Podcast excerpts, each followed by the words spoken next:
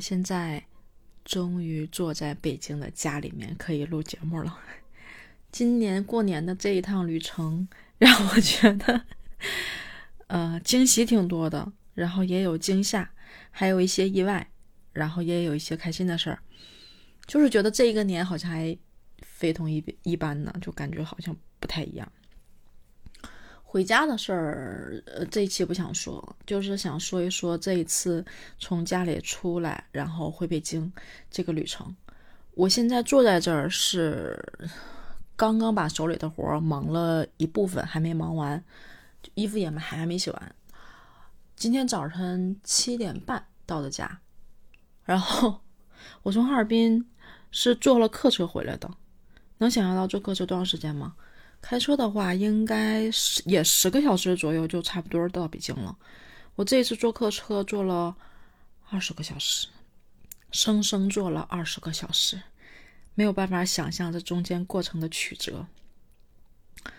然后这一次在哈尔滨，我是觉得好像这么多年都没有碰到过这么多奇怪的事情，就觉得还挺有意思，挺挺想聊一聊。首先。从家里面初五晚上坐火车到哈尔滨，我当时还没有抢到哈尔滨到北京的票啊，因为当时是候补了票。按我的经验，首先回回回东北的时候，三号的票是候不到的，二月三号的票是候不到的，所以我觉得那么容易能候不到，那应该回来也不难吧。我是想着说，如果真的很多人候补，你是不是得考虑加车呀？我就觉得问题不大。然后从从开始定下来这一天走，从家里到哈尔滨的那个票定好之后，我就每天都看一下候补的票。嗯，然后当天晚上出发，从家里出发的时候，还在看候补的票，仍然没买到。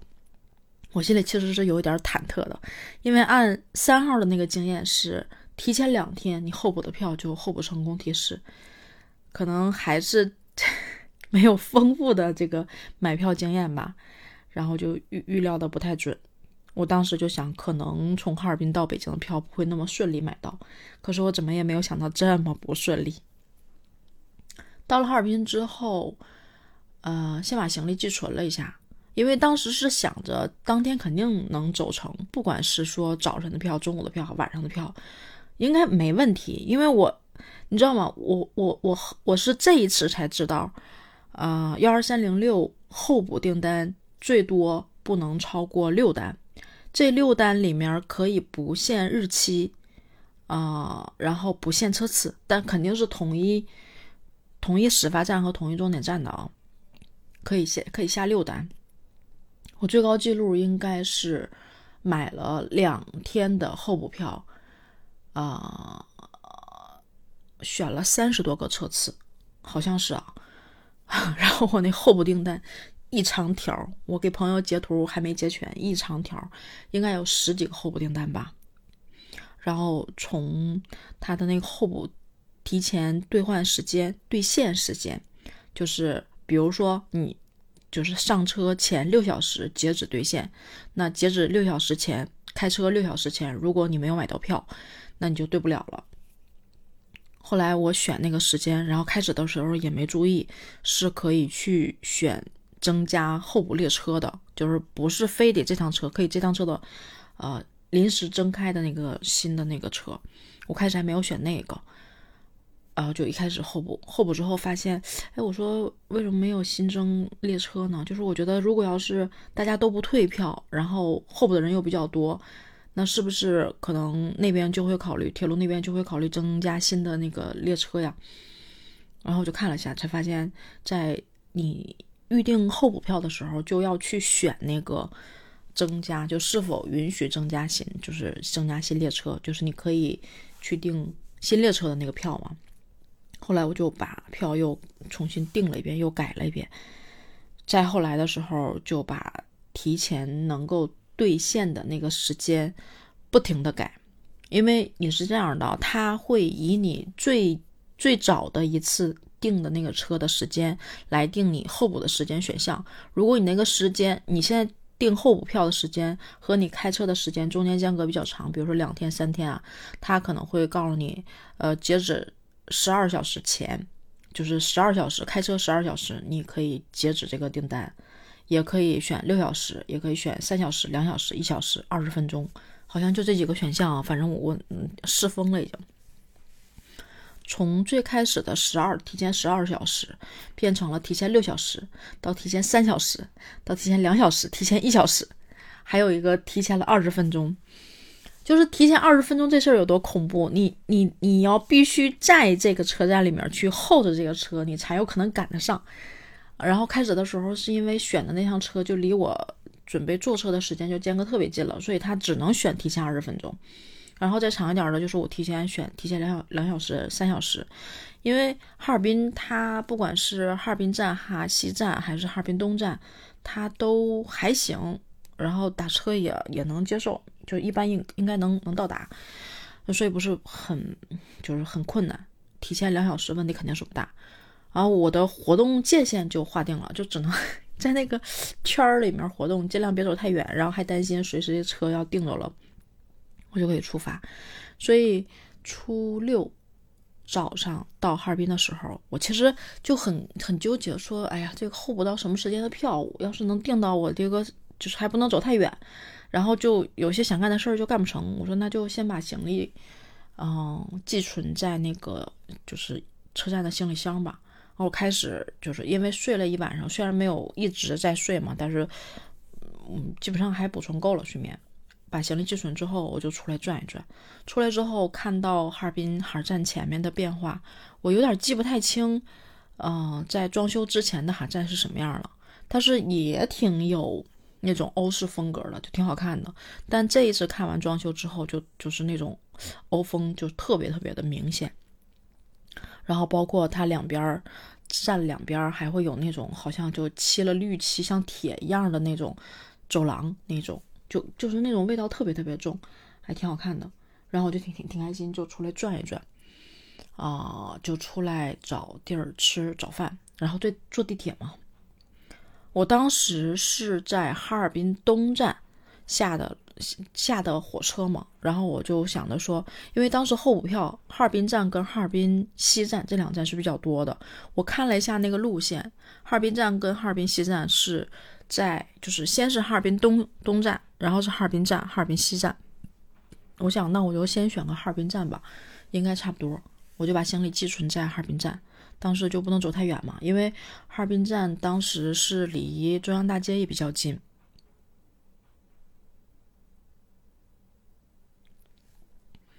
然后那些什么索菲亚教堂啊，还有丘陵果戈里啊什么的，都都都都挺近，很方便。然后说那就找个地儿吃早饭吧。从哈尔滨西站出来之后，然后当时就想着说去中央大街那边转一转嘛。想着早上肯定人少，正好在附近找找地儿吃早饭。然后在那附近转了转，发现初六的早上基本上还没没有开始开业营业，就早饭的地儿也不多。费了半天劲，终于找到一个地儿吃了早饭。吃完就一般吧，就还行，就没有说很好吃，但是还可以，一般不会出大差的，就是不会太难吃。吃完之后就出来说往江边走一走，去转一转。然后在我从哈尔滨东站到哈尔滨站坐地铁的时候，啊，我在上个节目里面有讲到，说我遇见那个大叔。我想了想，还是觉得 要说一下，大叔带给我一些有点儿有点儿害怕的东西，然后又有一点点 奇怪的东西。就我本的是说。就是在哈尔滨东站出来的时候要进来坐地铁嘛，呃，支付宝就切换了哈尔滨的这个地铁地铁的刷刷码的那个票，然后我就刷码进来了。进来之后，我是进来之前，然后这大叔在前面就刷一直没有打开，然后后来想想他就让开了，让后面那女的刷，刷完之后，然后他又试了不行，然后我刷，刷完我进来之后，他就说，哎，怎么不行呢？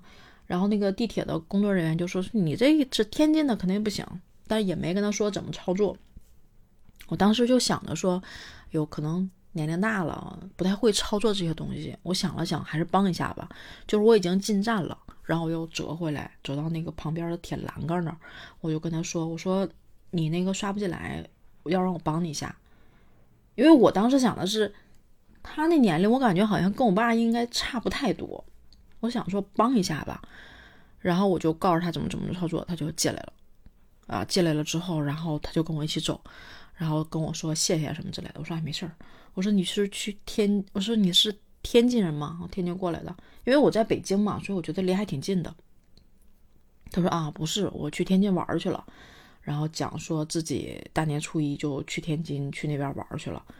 我心想，天津有什么好玩的？但我也不能说嘛。然后啊，我说啊，我说这这出去还挺好。他说出去的票特别好买，然后也不紧。然后是，我说是，这时候其实出去玩人还挺多的。然后就聊了几句，然后我就想着说聊两句就完事儿了嘛，就是帮了一下忙，然后就各走各的。然后我就去坐地铁。我就想着说，因为那一站好像是始发站，好像是，我就想着说，又没几站，我就站在那儿吧。我说我站数不多，我就站边儿了。啊，他说我也我也不着急，他就站我边上了。然后我们俩就有一句没一句的聊着，我也没多想。他说我加你个微信吧。啊，我说我说行。他说我这也到处玩，可哪去走。然后在在山东，好像是烟台还是哪儿，我忘了，记不太清。他说在那边。然后有的时候回哈尔滨，有时候啊在山东，然后也出去玩去。然后我们就聊聊了两句，然后就加微信。我说啊，挺好的。然后后来我说你退休了吗？你想年龄，我觉得挺大的，但我我猜测不了年龄。我觉得最起码五十多岁应该是没问题的。啊，他说没退休。我说那你这时间还挺挺自由的。他说是。然后就聊句没聊句，他就问我啊做什么工作啊，在北京干嘛的呀？然后后来问我多大，然后就就聊了几句，聊完之后，后来我们俩出了出了倒地铁嘛，倒地铁我就以为他就到了嘛，然后我就以为分开走，我说啊，我说去换成二号线。啊，他说啊我也换成。啊啊，我说行，我们俩就往二号线走，然后上台阶他帮我拎了个箱子，然后上去之后，呃，我们俩就去坐坐地铁，坐地铁。然后他跟我是反方向，然后他一开始说啊都是这方向的，后来看了一下，他说哦反方向，他说那我去那边坐，我说行，我们大俩就打个招呼就拜拜了。然后我上了地铁之后，然后他就问我，他说哎你今天走吗？嗯，那个我我请你吃个饭吧。我说我说那个可能我今天就走，我说应该看一会儿看票能不能抢到。他说你今天要是不走的话，我请你吃个饭。我我我就心想，哎呀。可能我当时直接说一句，我说不用了，谢谢什么之类的，可能还好一些。我想了想，我觉得，哎，就看情况嘛，就肯定不是说答应吃饭。我说啊，我说谢谢哥，我就没说别的，我就去忙我的去了。然后后来我就出去转，就吃早饭，然后又在江边转，然后他就给我发微信，然后就说他那边把包放下了，然后问我在哪儿，说过来找我。啊。我当时心想，我就是想一个人转转，这要是身边再有一个人，我觉得挺别扭的。关键也不是一个帅哥，也不是一个同龄人，就有点怪。我说我看情况，我说我看能不能买票，然后看看怎么抢票。他说你先订一个宾馆，然后你慢慢抢，别着急。然后问我说你在哪儿呢？我说我过去找你去。啊，我说我说我还没想好干嘛。我说我一会儿看情况嘛。后来又过来给我发微信说那个啊，他那边忙完了。然后问我在哪儿，然后请吃饭。我说我说我今天应该走，我说就别别麻别麻烦了，一会儿就走。他说你买的什么票？火车票真没抢到。我说看看买客车票啊。他说你买了吗？我说啊，我说我买完了。他说啊，哎，他说那你那个来不来得及？我请你吃个饭吧，吃个饭再走。我说不用不用不用，我说这个时间差不多了，我说别请了。然后他说你你这么的吧，妹儿那个。你你你那个，你告诉我在哪儿，我去找你去。那个今天一切消费各安排。我操！我我我在看到这句话的时候一激灵，就是就是你知道吗？有一种不好的感觉，就就是其实进站里聊天的时候，我就觉得有点怪了。然后他说出这句话的时候，我就一激灵。没有经历过这种事儿，我不知道是不是我误解了，但是真的很奇怪，你知道吗？因为这么小一个忙，我觉得真没必要，就是说请个吃饭啊什么之类的，我觉得真没必要。然后他说一切一切我安排，我 我当时就我就觉得好像有点怪，我心里其实是有点害怕的，而且是有负担的，因为我是想出去走一走，我也不太想撒谎骗人。然后他一个劲儿的追问我几点走，我后来我就不回他消息了。再后来，我跟他说：“我说我说我这边上车了，我说已经走了。”他说：“那一路顺风，然后以后有机会再联系吧，什么之类的。”啊，然后后来还跟我发发微信，然后忘了忘了发什么了，后来没再看，然后让我心里产生了一点恐惧的感觉，就是我拿这大哥吧，就是觉得可能是年龄大需要照顾一下，但我觉得他好像，哎，反正就是很奇怪。我我真的第一次碰到这种这种事儿，就就太奇怪了。出来转一转，后来票就怎么也订不到嘛。然后我想着说，嗯，去找些地儿吃饭啊，去转一转吧。然后就别想那么多了，我觉得订到票的可能性不太大了。后来就因为本来是想着说给同事带那个冻梨跟冻柿子，去年带的时候就没没够分，然后结果把冻梨切成小块小块大家吃。其实那种切一小块没有吃一个爽嘛，所以这次想给就是给同事带冻梨，但是这两天就东北也回温回的很厉害，都化了，在外面都冻不上那个梨，然后市场上那个梨就也开花，包括柿子，就它一旦开花，再冻上那个味儿就不一样了。然后我就跟我爸说，我就想说，万一要是不行，我说得带点吃的，正好在哈尔滨嘛，看看买点什么吃的。然后后来我就找个地儿去去买巧克力。哈尔滨有一个叫南极市场的地儿，它是好多副食批发，然后有巧克力批发。我一八年去玩的时候，正好去那地儿逛过，然后当时买了一些东西，也买了些巧克力嘛，我就去去说去转一圈，然后就嗯，先去吃了个饭，在网上找找那个烧烤比较好吃，然后就去吃烧烤，吃完烧烤出来打车去那个去南极市场。哈尔滨这次旅行就 透露着很奇怪的氛围，就很有意思，但是就是反正也没有碰到过这些事儿，就觉得很奇怪。然后打了一个车，司机来了之后上车，然后司机说：“哎，我跟你说个事儿哈，你给我评评理。我也不是说这个非得怎么地，我就想听听你们怎么看这个事儿。”我愣了，你知道，我第一次，我第一次坐一个出租车。人跟我说让我给评评理，然后我就笑，因为没多远，就是我那附近就是转悠，基本上打车十五块钱以内是可以解决的。我心想，唠啥呀？能唠完吗？我是想算了吧。你说哈尔滨人就是这样的，就是东北人就是很自来熟，就是很很容易就聊上。我说行，我说那你说吧。然后我就听他讲了一路。我给你讲讲这个事儿啊，我到后来我还挺好奇的。他说：“这不是快过年了吗？然后那个家里的马桶就不好使。然后我说换个马桶，我妈呢就心疼钱，说不让换。我当时心想，这让我评理是他跟他妈之间的事儿，那我咋说呀？我心里肯定是向着他妈的呀。我觉得不是骂人啊，我心里肯定是向着说，就是他他母亲嘛。我是觉得你孩子跟母亲之间哪有那么多对错？就是你尽量包容他嘛。因为这司机岁数估计。”也得四十多岁吧，就你想想，那那他妈应该得六十岁，老太太，你肯定是尽量包容。我心想，这我咋给评这理啊？我就在那酝酿，我说怎么给你评这理啊？听吧，先听吧，听完再说。然后他就讲说家里马桶坏了，然后他就想换个马桶，他妈呢就不舍得花钱，就就不想让他换。后来说，那你实在要换的话，你换个一二百一二百块钱的。你知道，就从他跟我说让我给他评理这事儿，我 我在每一个点上都在琢磨，到底是哪块需要评理。他在说这块的时候，我当时心想，一二百肯定太便宜了。但是其实你在网上买四五百块钱，你就可以买到一个不错的普通马桶。我心想，他是是买贵了还是咋了呢？他反正这每个点上我都会想一下。然后他说啊，他说一二百能能买到什么好马桶？他说我就去看了。然后呢，买了一个键盘儿，哎，这键盘儿呢，当时老板跟我说，哎，八九百左右。然后我就问他是左呀还是右啊？我我在想，心想，哥们儿真的挺较真儿的，什么左还是右啊？那八百以内肯定是能拿下的嘛。然后就跟老板聊，然后怎么怎么地，他说，哎呀，你也别多说了，就八百块钱吧。然后老板的意思说行，八百块钱呢包上门安装。我心想买马桶哪有不包上门安装的？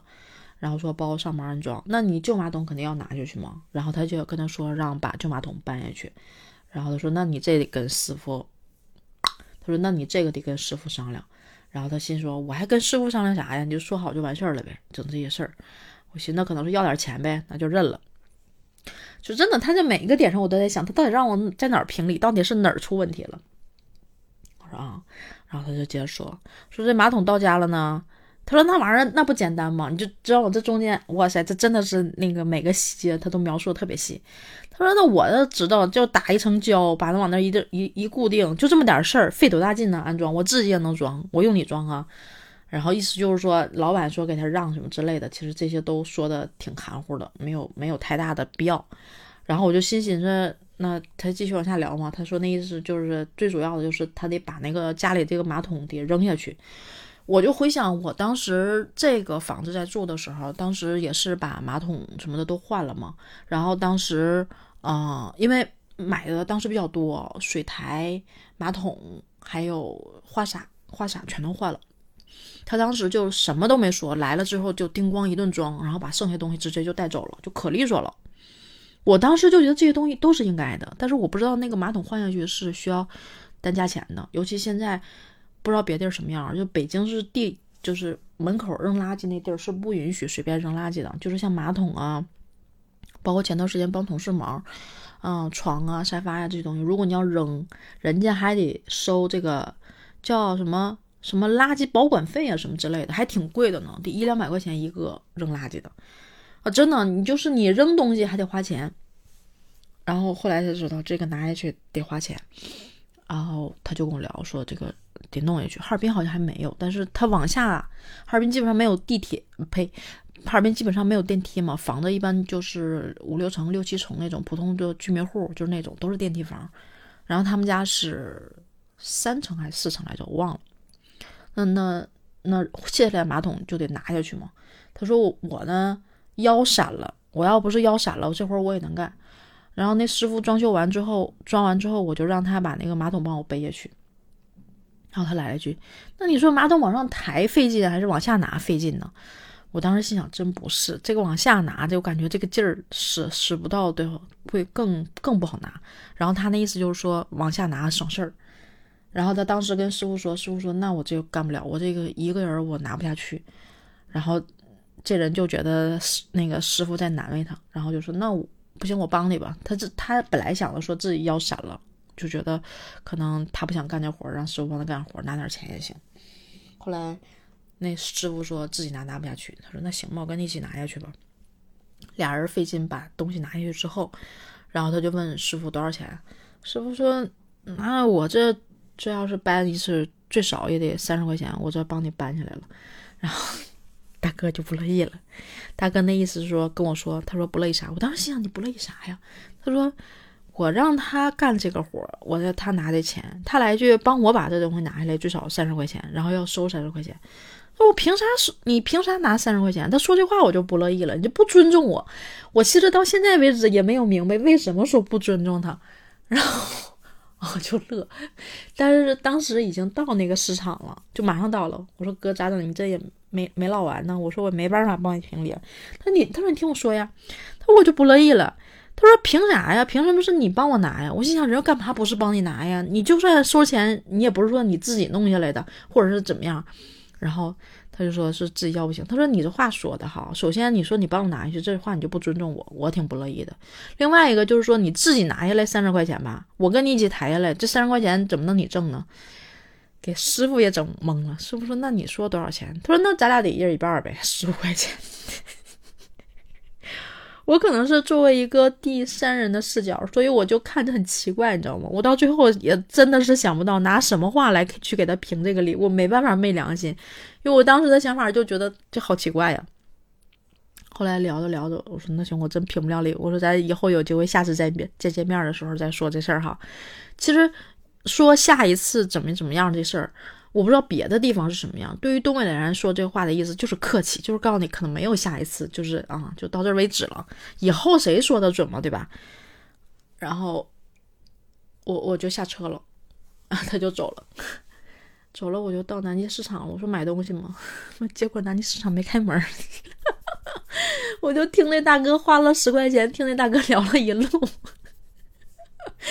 哦，我当时啊，就是在哈尔滨待，这是已经上上半天已经过完了，我就觉得哎呀，好搞笑啊！就是这么多年也没有碰到这些事儿赶在一起，这么奇怪有意思。然后我就就是后来没办法嘛，我就去，就我看票也是没戏了。后来我就直接又去坐公交车，因为其实一直一直很想在哈尔滨坐一天的公交车，就在车上看着路边的风景，这样静静的走，就感觉很治愈。然后又想着说坐公坐公交车吧，然后下来之后上了公交车，坐公交车到了丘陵那边，我就。有有有经验了吗？我没有想到南极大市场就没开门，我也没有想到司机也不知道他没开门，我以为肯定是没问题。然后后来就奔着下一个市场去，说去买巧克力。我这回就聪明点了，在大众点评上看了一下，就是还有叫奋斗副食的，在哈尔滨也很出名，就在那个呃国格里大街那边，挺出名的，什么大世界那附近。然后我就正好看见在大众点评上有电话，我就打电话问了一下，有人接，有人接，基本上就说明是开业了嘛。我就问他，我说开业吗？他说开。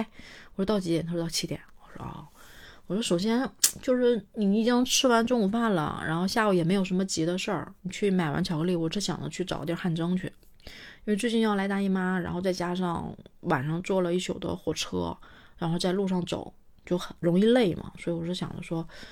给自己加加温，舒服舒服，让身体舒服一下，就真的还好去汗蒸了。要不然，无法想象接下来后面坐了这二十多个小时的客车我会怎么样，真的不敢想象。后来去了，去了这个奋斗奋斗副食，然后买到了巧克力，买到了巧克力之后，又给汗蒸的地儿打电话。因为我本来其实是想着说。因为我不一定几点订到票，我如果订到酒店，很有可能半夜就是可能待一两个小时就走，所以我就想着说，哎呀，要不然去汗蒸那地儿吧，因为汗蒸能过夜。我就想着说，不行，我就在那汗蒸，然后在那儿就是睡睡一觉，然后第二天可能几点就走也行，就永远是想着说能补到票，我就立马就可以走的那个状态。买完巧克力，把行李重新处理了一下，因为行李当时还是寄存在哈站。买完巧克力，然后又回到哈站，从哈站把行李取出来之后，把电脑啊，因为当时去汉蒸那地儿是说可以给你放行李，但是行李不要有贵重物品，因为他们不替保管，只放在前台那儿，没有柜子。我说行，我就把电脑啊、pad 什么的拿出来了，然后放在我，就特意买了完巧克力之后，还买了个电脑包，因为没没地儿放电脑啊，放那个。嗯，pad，我背背的那个包还不够大，买了个电脑包，然后把巧克力啊、电脑啊、pad 什么的全都放到那个背包里面了，包括买了一些洗就是洗漱用品，去汗蒸用的那个东西。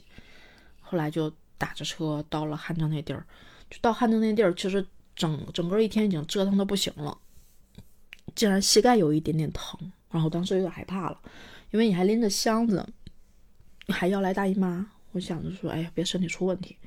然后到那儿把行李拿下来之后，直接去汗蒸馆开始汗蒸。我是受不了有地儿抽烟有烟味儿，让人很难受。然后我就到那儿，结果有人抽烟挺烦的，就我就直接进到汗蒸的屋里面了，五十八度吧，将近五十九度，就是简简单单冲了个澡。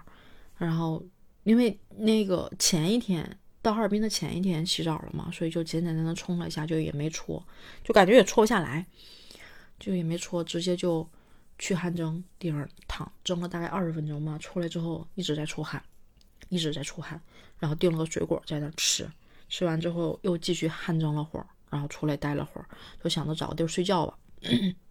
其实我后来是有点后怕的，我原来一直特别想在洗浴汗蒸的地方在。外面睡一觉，就一直都想做一种尝试。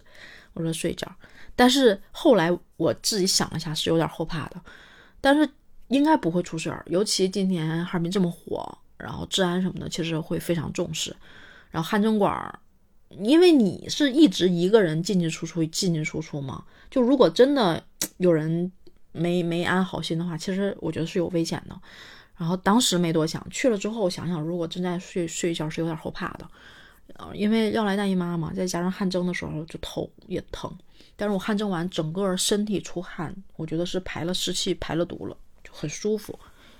然后蒸完之后，我就找地儿睡觉。他那有太空舱，结果 那太空舱吧挺热，我以为会挺凉快，而且还有小凉风，我以为会挺凉快，但是还是挺热的。我发现睡不了，我就跑到外面的大厅，大厅就是那种躺的那种沙发，然后它可以按摩什么之类的，我就想躺那儿睡觉。结果旁边的人在说话，总有人在说话。我发现睡不好，可能也是心理上这种担心安全的问题，所以就也睡不着，然后头就有点疼。我这次怕头疼，又特意拿了一片管头疼的药放兜里，一直也没吃。我想说能不吃尽量别吃。后来我就在那儿待着，我发现我实在待不下去了，就是那种大厅区，除了唠嗑，然后再加上热，再加上心理上的那种安全感的担心，我发现我待不下去。然后看了下时间，十点。因为我订的那个票基本上是提前两小时，提前两小时的那个截止嘛。如果十点的话，到十二点就今天结束，就剩两小时了。我心想算了吧，我说找个酒店去住去吧，先睡一觉。然后我就又又把候补票候补了下。在这个过程中，不断的有候补订单告诉我兑换取兑换失败，然后退款，不断的有退款的信息从短信、微信上给我传过来，哎。每一次都是一盆冷水，一盆一盆浇，已经已经把这火苗给浇灭了。觉得可能是无望了，但仍然是在订票。后来下了个狠心，自己从 早晨凌晨一点钟开始补补候补票，从一点钟到呃十六号，就昨天一直到晚上十二点，我把能补的候补票全都补了一遍。找了个酒店，找了酒店之后，然后把东西往那儿一撇，然后开始准备睡觉。但是你心里还是惦记呢嘛，因为你担心这个票如果候补成功了，你又没注意到你睡着了，那个票过期了，然后你就没买成，你怎么办？然后其实当时有个想法，就是就是有忘说啊，就是在哈站的时候，门口有很多人问你去哪儿去哪儿去哪儿这种，他们就会喊什么天津呐、秦皇岛啊、北京啊什么之类的这种，在那喊，因为之前是从来不会理会的。之前不知道自己为什么不理会，就是这一次出来，总有一种想探险的心理。包括去汗蒸馆的时候，就是当时心想：妈的，身边要是有个男的陪着，我就绝对不会有这种担心。但是我可能仍然在那阵睡不着，还是最后还得去去酒店。然后在门口就很多人就问去哪儿去哪儿，我心想，就是。你知道吗？上学的时候，因为你不舍得钱嘛，你也不知道会上什么样的当，会拿什么样的钱，所以心里特别的没底儿。现在就是，其实花也花不了多少钱，因为你现在自己有挣钱能力了，你真的不差这点钱，因为你觉得你损失得起。然后他就就开始拉活了，然后我就跟拉活的聊起天来了。我就问我说：“天津怎么走啊？”啊，坐客车。我说：“什么客车呀？”他说：“沃尔沃。”我说多少人呢？他说四十九人。我说三人都有啊。我说那到哈尔滨多长时间啊？啊，他看我这么老，他说他有点说不明白了。他说那你这样，你要唠，我给你找司机去。我后来想想，那个人也不是司机，我还没加那个人微信啊。然后就找他唠，就是这个人你会感觉好像还靠点谱，最起码不像个拉活的。我就跟他聊了一下，然后我就问他，我说从哈尔滨到北京开车多长时间？他说十个小时到十二个小时。我心妈的，时间太长了，而且我很久没有坐大巴坐长途，我心里其实也有点担心安全问题。还有就是他们这种拉活也担心正不正规的问题。我就问多少钱，他好像当时跟我说五百九还是多少钱，我记不太清了。我当时其实心想的不是价格的问题，我心想的是他正不正规、安不安全，这过程中有没有什么坑。然后我说啊，我说那什么时候走啊？他说，他说那边老多人等着呢，人满就上车就走。我当时听这话，心想：那我得等多久啊？就是你看你这种拉活的，有几个人会说跟你走啊？那你可能很很多人都在等。你说你这车车满就走，很有可能这车得等两个小时、三个小时，可能才能走。我当时就犹豫了，我心想，我还是以后票那边为准，因为毕竟铁路这块安全系数会很高嘛。我要是买到一个动车，五个小时就到北京了，就什么担心也没有，然后也不会太累，就还好。所以我就心想着说，我候补这么多票，我看候补的情况呗。结果第一天就是初六那天，十五号那天到哈尔滨，这票不就没补上吗？我又补了一下十七号的票。我当时心想的是，我十七号一定得走。就我赶到十八号的话，我担心一个是车多，然后还有一个是可能真的就票特别紧张。你再有其他情况，可能这事儿你就上班又晚了。我心想，要不然你就不用担心请几天假无所谓的状态。要不然你就整点到点上班，然后给自己留时间休息。所以我就想着说，我十七号一定得走。哦，算错了，昨天十六号，十六号一定得走，十五号在哈尔滨待一天，十六号一定得走。然后他跟我聊聊完之后，哦了，我说你给我聊电话呗。他说行，然后我就打过去了，打过去我没有打通，我直接给挂断了。我心想的是说你别回头再问我怎么地，我挺烦的。我说留你电话吧。留个电话，然后我就走了。他说：“你呀，不着急走，你这票我跟你说不好买，肯定买不着。”我说：“我在等候补。”他说：“跟你说，等死你也买不着。”他说：“我这说话你别生气啊。”他说：“没别的意思。”他说：“不好买。”我说：“我笑着啊。”我说：“没事儿。”然后他抽了口烟，烟就吐到我这儿。他说：“对不起，对不起，对不起。”就是他这个态度的时候，我还觉得这人还行。我留电话，我就出去了。然后到下午汗蒸吃饭。然后转啊，这些事儿就都去玩自己的了。我就想着当天就想着说不走，我就等那个候补票嘛。最后住酒店，然后第二天早上在酒店住了一宿，就睡得还挺舒服的。早上起来之后就找地儿吃早餐，啊，吃了一个特别特别好吃的早餐，我开心，好开心呀！酒店附近我就搜哪个地儿吃早餐嘛。就是我回哈尔滨，我会更想吃本地的什么粥啊、包子啊什么这些好吃的地儿会很好吃的，所以我就想着说找这种地儿，然后就找没找到，因为还是开业的地儿不多，就找到了一个叫满堂彩永和豆浆。我心想永和豆浆就永和豆浆，满堂彩永和豆浆是什么？那个地儿在赣江路。我希望听到的你，如果。到了哈尔滨，如果在赣江路附近，一定去这家早餐店吃一吃。我以为它就会像永和豆浆那样，其实是挺像的。北京的永和豆豆浆，我感觉食物没有灵魂，没有情感在里面。但这家店有，真的有，就是东北的好吃的，在我心里上的记忆的那种美味。哎，可能我去过别的地儿，也会吃一些别的好吃的，比如说会想念吃。一些南方的辣的菜啊，川菜啊，然后烤鱼啊，水煮鱼啊，或者是蛙呀什么之类的，我会吃这些东西。可是，就是东北的那种味道，可能真的就是家的味道吧，就真的好吃。然后我就去那个地儿了，导航到那儿，然后一进屋，跟永和东郊有点像，但是它的那个店面会更大一些，然后装修上也挺有格调的，挺舒服的。然后上面。写的三个满堂彩，就是那种木头刻的那种满堂彩。然后前前台是点餐的。我本来在团购上看了一下，因为我想是喝一个豆浆，哦，一碗粥，然后吃一个油条或者包子。我后来才看到包子嘛，然后一个茶叶蛋，一个小咸菜，这基本上就是我的那个。然后我看套餐里有一个是油条、豆浆、小咸菜，啊，然后要了一个茶叶蛋，然后就吃了那个套餐。就是都评价说他们家的豆浆特别好喝。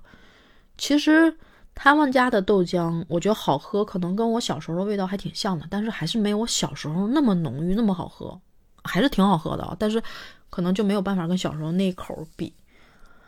嗯，即使是这样啊，小时候那种味道没有了，但是这个豆浆可能是我喝过比较好喝的了。他们家最出彩的是小咸菜。我先不说，我先说油条啊。他们家油条是我吃过最好吃的。我吃过很多很多的地儿，吃过很多种不同的油条。北京的油条就是炸完之后有点干巴，然后肉也不太多，或者有那种肉很多的，然后炸的呢有一点点焦的那种，然后口感也还很好。有段时间我们公司那豆浆不是我们公司那油条特别好吃，但我觉得仍然没有办法和这个油条比。嗯，好吃是因为所有的东西的度都刚刚好，这个油条的度就刚刚好，它外面的脆刚刚好，没有焦也没有很嫩，就是那种微黄脆脆的。然后呢，这种脆还没有干脆，就是还有点柔软的那种脆。然后它里面的面没有那么多，它挺多，但没有那么多，中间会有一点小空心儿。这个口感就跟那种面很多那种口感不一样，要比那种好吃。就它的度真的刚刚好，每一口都有面香味儿，好香啊！就是那种麦香、面香的那个味儿，超级香。就是口感上非常滋润，又没那么油，就是挺好吃，真的挺好吃的。我那一口瞬间灵魂升华，我当时的第一感受是，原来真的因为一个地方温暖了你的胃。温暖了你的味蕾，让你产生温暖的感觉。如果这个地方还能温暖你的心，必去，一定要去。点餐的时候，就是前台是一个是个大哥，然后就很客气，如沐春风。你也不知道他说了什么，你也不记得他是什么态度，就是很舒服。然后我就点了几个之后，后来我拿着我的那个。保温杯出来嘛，因为杯里的水不热了，我想找个地方，然后再换一些热水。虽然没怎么喝，但是有热水在身边，偶尔喝一口会舒服嘛。尤其哈尔滨冷的情况，还来大姨妈，要来大姨妈，所以就肯定是以暖的这种状态为准。我想的是这种地儿他应该不会给你弄热水，但我想还是问一下吧。然后我就问我说：“我说哥，这块有热水吗？”啊，他说你要喝热水。他说你你有杯子吗？就是他那意思说你有杯子，我给你倒。就是他也能看出来我是。反正就不是本地人来吃早餐的那个状态。他说：“你有杯子吗？”我说：“有。”我就把杯子给他了。我心想，本来说我说拿一杯喝，喝完之后倒到我那个保温杯里就行，因为我就只要一点就够，不多不多拿水。他说：“你有杯子吗？”我说：“啊，有。”他说：“来来来，我给你接满。”我就把杯子给他了。他说：“你等我啊，不着急，马上。”然后就把杯子搁后面。他说：“来接，把这个水接满，要那个热水接满。”嗯，可温暖了。我这种描述可能还不是他当时的话，但是可温暖了，就像一个很亲近的哥一样，在很贴心的为你去考虑去做这个事儿。然后水过来之后说：“来来来来来，双双手啊，底下一只手托着杯底儿，另外一只手拿着杯，来来来来来来，就递给我了。哎呦，真的心里可温暖了。有的时候就是那么简单一点事儿，让你明白，舒服。”然后我就在那吃饭，然后后来后来还有来点餐的，然后就想要喝大米粥，一个女的说要喝大米粥，后来好像还来了一个男的，要喝什么来着我忘了，然后要喝大米粥，那个那个应该女的岁数不小，然后要喝大米粥，说哎呀我我们这儿没有大米粥，他说大米粥吧，那可能喝的人不多，我们就卖动不起来，就就没法卖，就是。他每一句话都不是盛气凌人，也不是说我是这个店的怎么怎么样的，而是我真的在跟你聊着这个事儿，然后也很客观、很为你考虑的那种聊，就可舒服了。我就在那儿吃一口油条，喝一口豆浆，然后把茶叶蛋扒开吃口蛋，然后夹了一口小咸菜。我的小咸菜的重点来了，就是那种我们叫嗯嗯是。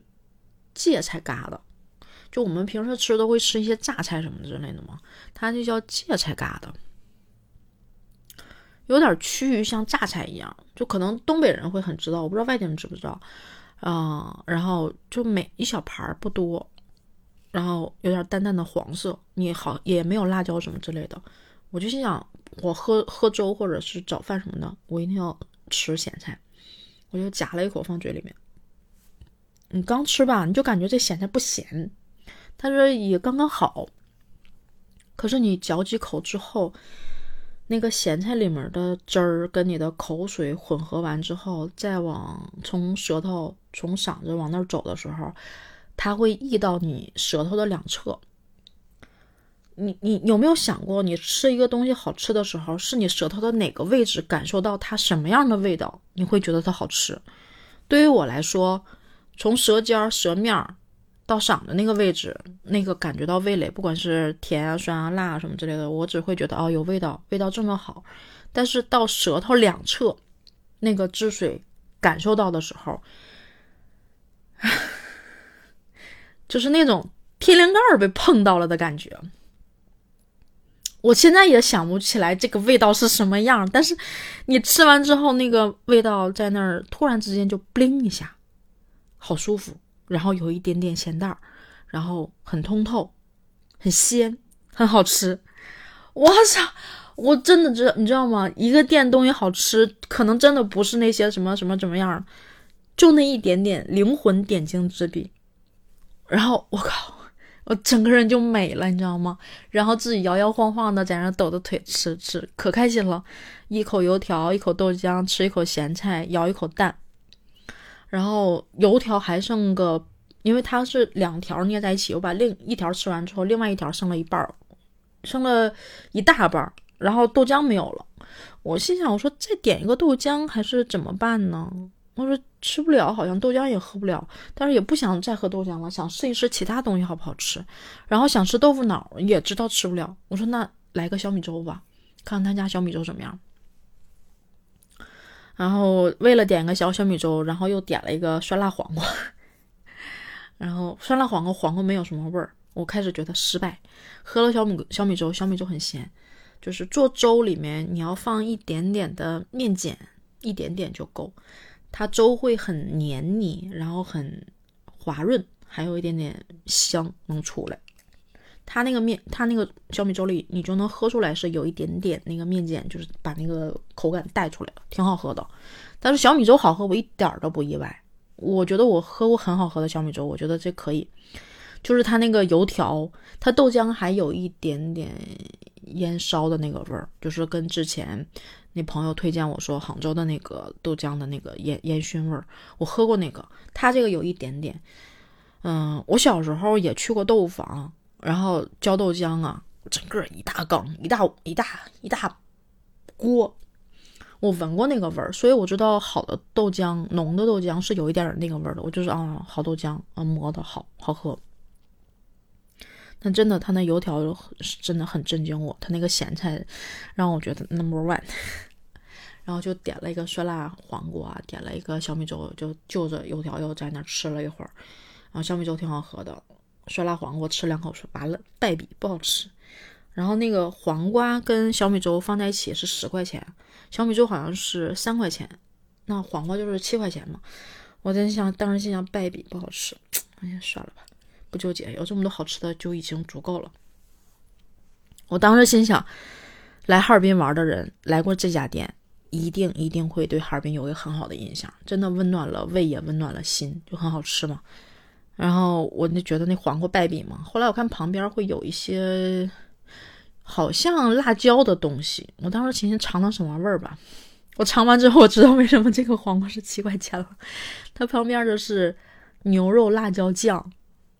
很多，挺好吃的，可是可能跟我今天这些混在一起不是那么的对口，但是也挺好吃的。然后就吃了一些，我心想别浪费，尽量吃，尽量吃，撑到不行了，尽量吃。然后全都吃完了，回到酒店八点多，然后洗 没洗脸，因为前一天汗蒸，嗯，涂了精华水啊，涂了面霜啊，然后再一蒸，就皮肤整个毛孔打开，营养进去了嘛，然后。到酒店也没洗脸，然后早上起来也没洗脸，因为不想洗了。刷了个牙，嗯，然后打了用水把脸打湿了一下，敷了个面霜，想着说，哎呀，今天去坐车，敷就是戴口罩也别太邋遢了。然后就涂了点粉底，画了个眉毛，画了个眼影，涂了个口红，然后戴着帽子出门，把东西备好，出门打车。啊，在哈尔滨遇见的每一个人都很有意思。我从酒店出来之后，那个酒店，嗯，是在一条巷子的中间，然后两边距离差不多。但是往这边走呢，是那种，就是我那个酒店叫商务酒店。我出来之后才知道为什么它叫商务酒店。附近有很多银行、保险公司、信托。就很多很多的这种公司，然后它整个就像一个很大的社区一样，但是都是那种商务的感觉。但是这边就是像在，它还不是小区，但是像在小区里，就不像外面那种大道。我就反方向走到另外一个方向，然后一开始用滴滴打车还没打着，我就出来了之后，然后站在路边拦车，然后拦到一个司机问我去哪，我说哈站，然后把行李放上去之后。坐进车里面，就哈尔滨市司机是有一点拼车的，就如果还有别人，他会问那个人到哪儿顺不顺道，如果顺，他就把那个人也拉了，他还是正常收出租车的钱。我以前不懂，我在北京接受不了这种，因为这叫拼车嘛，你就不能你再收这个人这么多钱。但哈尔滨就是这样，我顺道拉你，但我该多少钱还是多少钱，所以我也觉得挺正常。他就问那个，就路边有一个女的，年龄好像还不小，然后他就问到哪儿啊？他说哪儿哪哪啊？然后司机摆了摆手说不行，然后 那女的说那多少钱呀？我说，我就我在车里乐，我说不是钱的事儿。然后司机听完我这句话，他也乐，他说确实不是钱的事儿。他说大姐太逗了，还问多少钱呀？他说是不顺道。我说对。然后我们俩就 聊了会儿天儿。路上他又碰见了一个好像别的司机认识，跟他滴了一下，他也滴了一下，然后两个人就还小小超车了一下，互相走了一段，还挺有意思的。然后把我送到哈站。然后从哈站上去，就是想着说去联系这个人，就要坐客车走了嘛。哎，然后呢，上来之后也有别人问我去哪儿哪哪儿，我说我说我说联系好了，我说联系朋友，他说没事儿没事儿，我就打电话。我出来之后，我这边打电话，前面那哥们儿电话就看了一眼，我瞅了一眼，我把电话挂了，然后他就乐，我们俩就见面了嘛。我说几点能走啊？哎，他说老多人等着了。他说你去了就能走。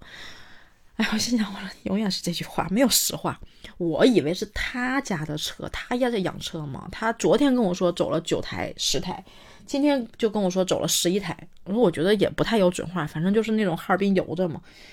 啊，我说我就乐，我说啊，我说行，我说那我就问了一下，我说几个司机开车？我说中间换不换换司机？他说换，其实换个屁了，根本没换。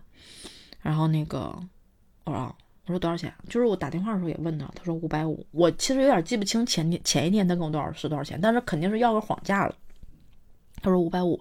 我后来也问了别的人，然后他也跟我讲的意思说，哎呀，给你便宜点，五百五怎么地的。然后我就没吱声。他跟我说五百五，我就问能不能便宜，他说不能便宜五百五啊啊，我也没吱声。我说行吧，那就走吧，因为你已经是在做这个方案了，前面的。在这个过程中，我的候补订单还在不断的被告诉我失败，然后退款，我就觉得不抱任何希望了，就只剩最后一个候补候补订单没退了。但我觉得，嗯，应该是没希望了，然后就走吧。我这边刚过来，就从旁边过来一个哥们儿，然后也是别人带他过来了，然后问多少钱，他说六百，然后我说五百五，他说六百，那那那那个男的跟我说，你先别说话啊。我知道怎么回事儿，但是你又跟人家别人陌生人不认识，你不可能坏人买卖嘛，对吧？然后那那那哥们儿就直接扫码付了六百块钱，都没讲价。我当时心想，这是学生吧？就是你都不问一下价吗？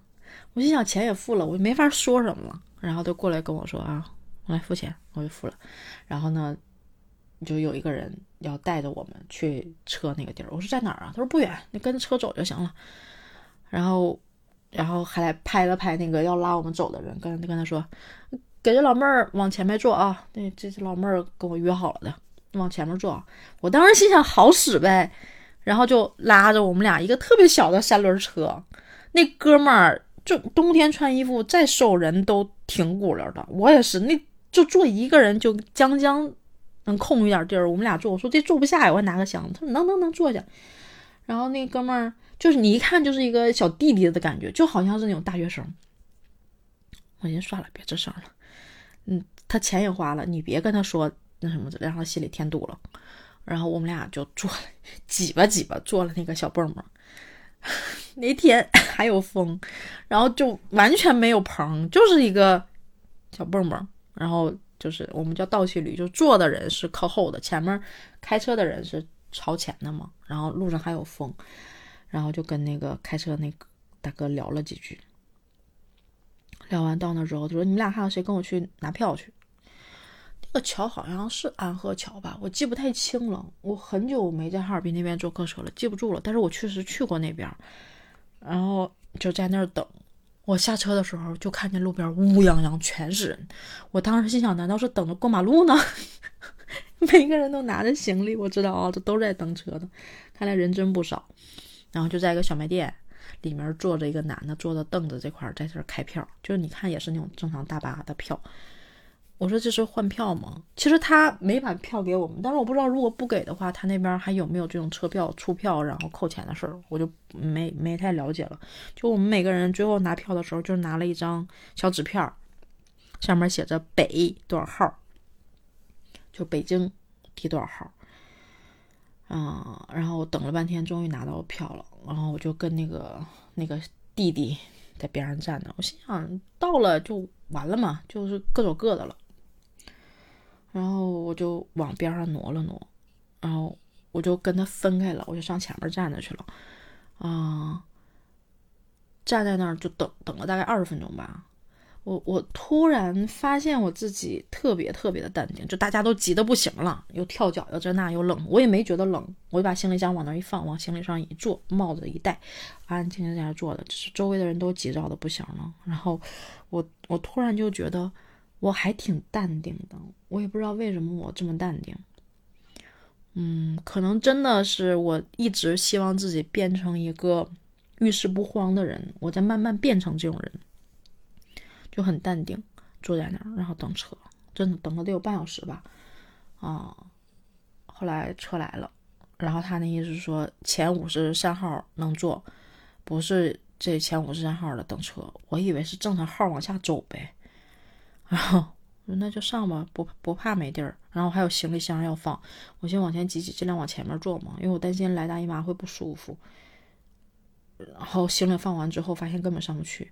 前面的一个男的说：“先让那个老人、小孩上，让女的先上。”结果我被拦在了他那个外圈我说：“那就晚会上吧，无所谓了，反正能上去，对吧？你不可能说让五十四号人上车。”结果到一半的时候，然后人家把车拦上了，就正好到我那儿拦上了，告诉没有座了，上不去了。我操！哎。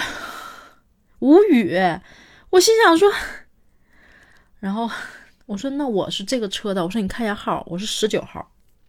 他说不行不行，上不去了。我说你们怎么安排的呀？我就挺不高兴的。我说你们怎么安排的呀？我说查号吧。我说不是的话就直接下去呗。然后司机喊说查号查号查号。后来他也没查，磨磨唧唧一直都没查。我心想我靠，这样的人怎么做调度啊？乱七八糟的。然后没上去车的人，有一个大学生，他们那些人买的是从一号到九号，当时就是说老人跟小孩女的先上，大家都别挤，拦了好多人在外面，一帮女的，一帮一帮就是老太太呀、小孩上去了，然后结果没有座了，给大学生气的呀，在下面直直喊，他说我当时拦这些人，没有一个人说句话，你们现在让我们这帮人没有座。他说：“我必须要一个公平公平。”然后就在那喊，就我也挺生气的，但我冷啊，我就不能在下面站着呀，我就无论如何就上，我就站在上面了。然后这些没有坐人在那站着，谁也不下车。然后我说：“我说哥，看号吧，一到五十三号看，其他的下车。”他跟我说：“妹儿啊，不是不看呢，那谁能想到开票的人这么彪啊？”满了之后继续开的是从一到五十三，现在已经分不清哪个是第一批的一到五十三，哪个是后一批的一到五十三。我说那上面没有写是一还是二吗？我看了一下自己票，确实没写。哎呀妈呀！他说他说这票开的呀。他说我天津的车都没这么开票，不会这么乱。然后就是这这大哥也没招，但是明显感觉到很善良，也不想个招出来去解决问题，就是那种。商量的口吻，我心想这是对待南方小土豆时间长了，这长时间温柔不会狠了吗？就挺无语的。然后我说哥，嗯嗯，他们就说要不然从微信看大家支付记录。我开始就想可能有点什么问题，因为我当时心想的是我是付五百五，有人付六百，那可能还有其他的人付别的钱，所以可能他不会看微信的支付记录，然后。就别人就喊说看微信支付记录，我当时心想这条路行不通，我就没吱声。后来说那就这样吧，既然不下车，这车也别开走，等下一个车来，把人都安排上了再上。我说大哥，我说那边还一直在开票呢，下一个车来，五十三个人能不能装下？有没有人上不了车？他说那也没办法呀。我心想我的妈呀，没办法，哎妈呀，不想不想办法吗？我说哥，我说我给你出个主意啊，我说这就这样了，你下一次让这帮人按号站。从一号站到五十三，不允许别人插队，不允许别人进来。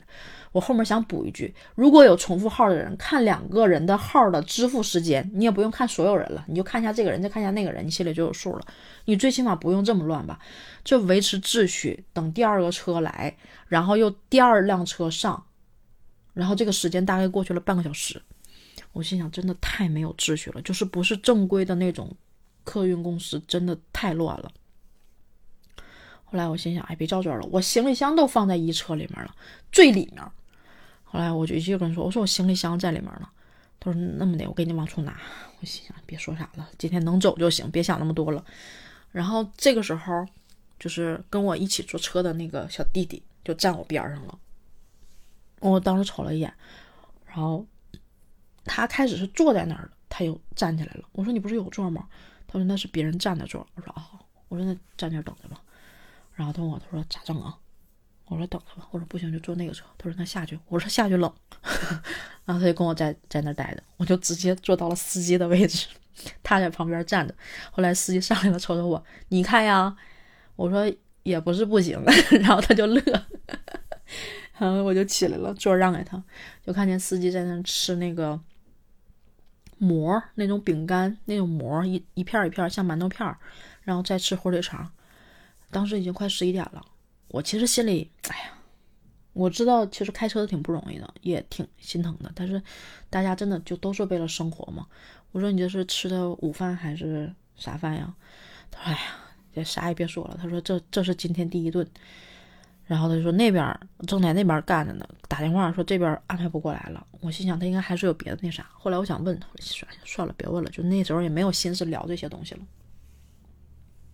然后就还在那儿组织秩序，然后第二个车来了，第二个车来了，坐坐坐上那个车，我咔把那大哥拽住了。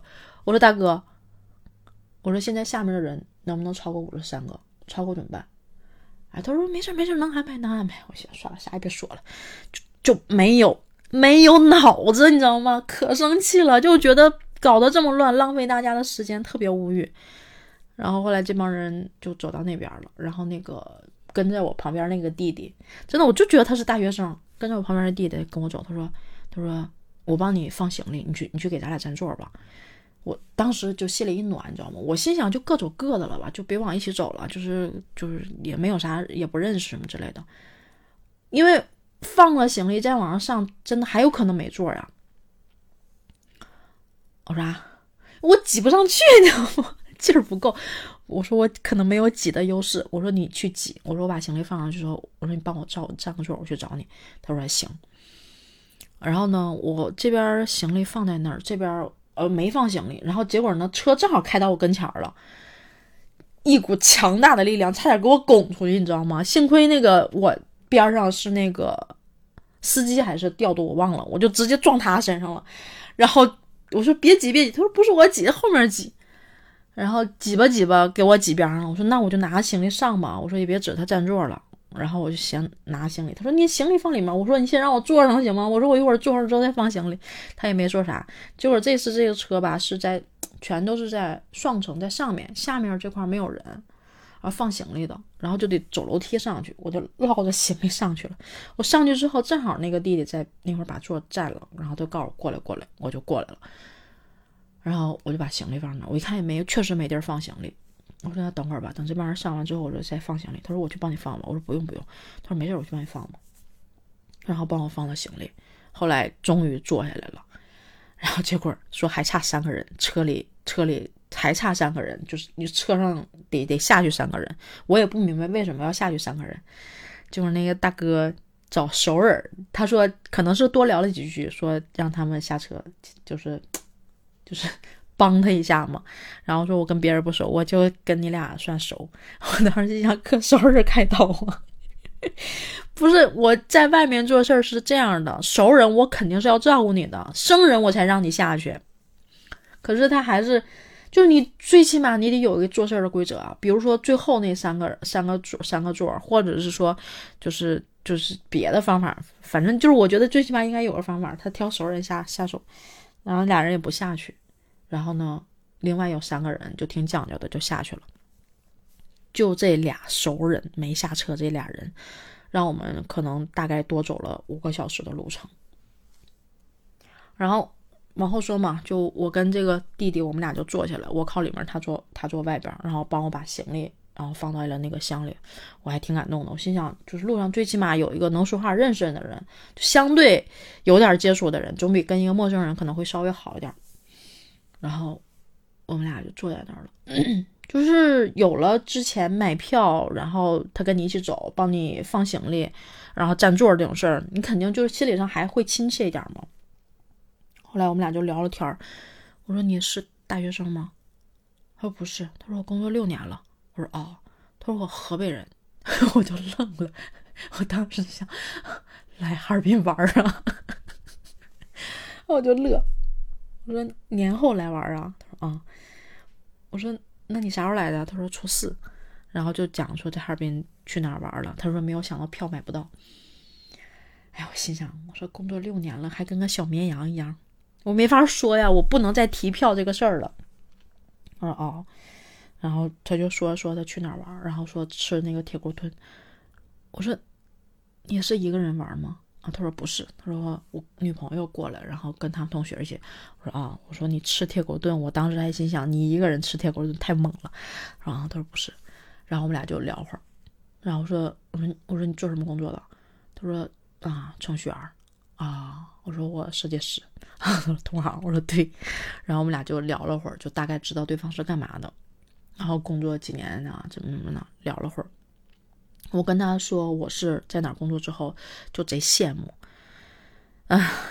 然后他说他工作六年，就你大概算了一下年龄。我说你二八二九，他说啊三十，就三十可能是他的虚岁嘛。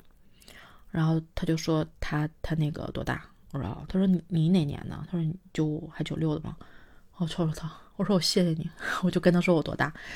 他说完全看不出来。他说我就以为你是九五年、九六年的。然后我就笑，我也没吱声。然后我们俩在那儿就是聊了会儿，有一搭没一搭聊着。聊完之后就到车上聊会儿，我就开始睡觉。然后后来中途下车，我也没下去，他下去了。然后买的面包啊什么之类的，我问我吃不吃，带了我的份儿，我说我不吃。我我在公司吃面包有点吃伤了，我一点都不想吃面包，而且不喜欢吃甜的东西。现在，然后我们俩在那聊天，我说我说我带吃的了，然后结果我问他鸡翅吃不吃？不吃。鸡爪子吃不吃？不吃。我就乐，我说那豆皮吃吗？他说吃。后来我本来说想给的，后来拿就点儿总没赶到一起去嘛，然后就没拿。然后两个人就还算熟了，然后就这一路就这么坐车，结果呢上了高速之后。那两个就是不知道司机还是什么，就反正还是调度说熟的那俩人，说他们要在葫芦岛下，让他们在那个葫芦岛，应该他们说那那地儿叫什么来着？什么什么那个服务站，说在那儿下。那司机说：“那我不从那儿走啊，我要从那儿走的话，我绕道啊。”然后那俩人说他们在葫芦岛下，司机说：“那我绕道没法走。”他说：“哎呀，你看看呗，你帮帮忙，怎么怎么地的。”然后司机也没吱声。所以说你们俩从到葫芦岛岛下，这是到北京的。我当时在车上不问你们了，他没吱声呢。其实就是买不到票了，然后这俩人就买了到北京的票，然后就到葫芦岛下。按理说正常，绝对不惯着你。我到北京愿意怎么走是你的事儿了，对吧？然后呢，这俩人结果就是开没多长时间，两个小时左右吧。然后要上厕所，也是这俩人。我当时心想，真他妈能闹幺蛾子，烦死了！我就想着说，司机应该不会走秦皇岛那条路，走那条路，他当时也问了那个别人，他打电话也问了一下，那边还堵车。然后我就在那儿睡醒睡醒。后来看了一下手机上的百度地图，发现他这条路线就是要往葫芦岛那走。我心想，妈呀，大哥呀！我说你太仁慈了吧！然后他就走。结果到葫芦岛那边，有些道是要走国道，还走不了高速，然后再加上绕。我们正常按理说，他十个小时到十二个小时，应该是晚上十一点或者到一点这个时间肯定也到了。结果那司机吧，脾气好，还有着性子。然后就这帮人到服务区停了两次服务区，然后下去告诉这帮人二十分钟怎么怎么地的，然后这帮人有下去泡泡面的。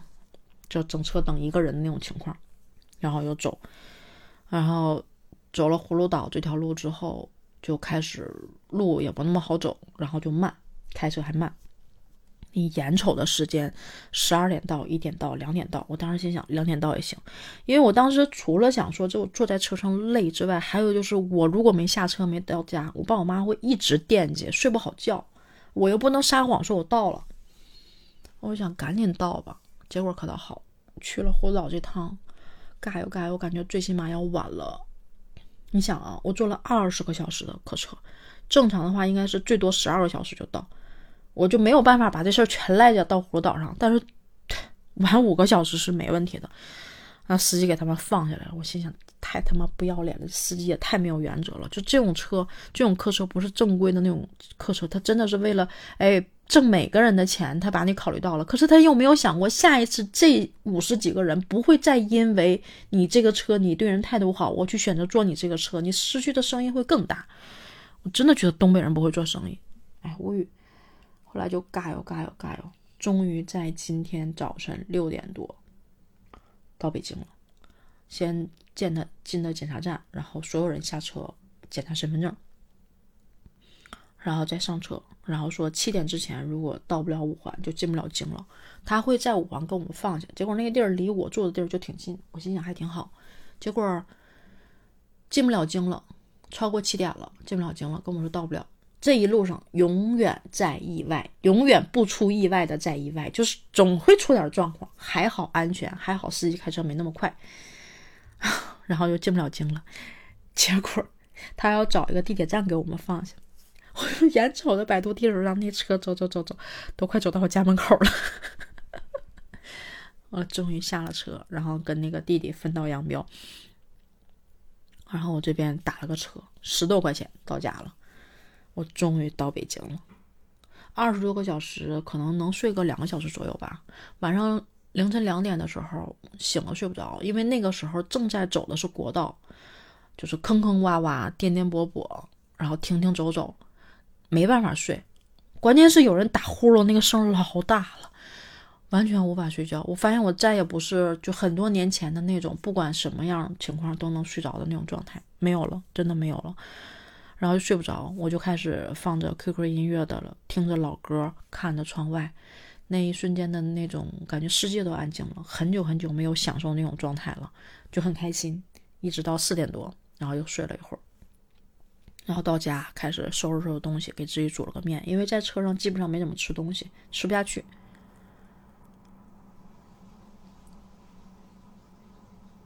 这好像是放炮的声音。嗯不去看了，进了屋吃了面睡觉，睡到一点半，醒了。醒了之后挺累，就好像包了个宿一样，但是没有那么累。我觉得可能真的是前一天的汗蒸救了我。然后起来之后开始各种收拾东西。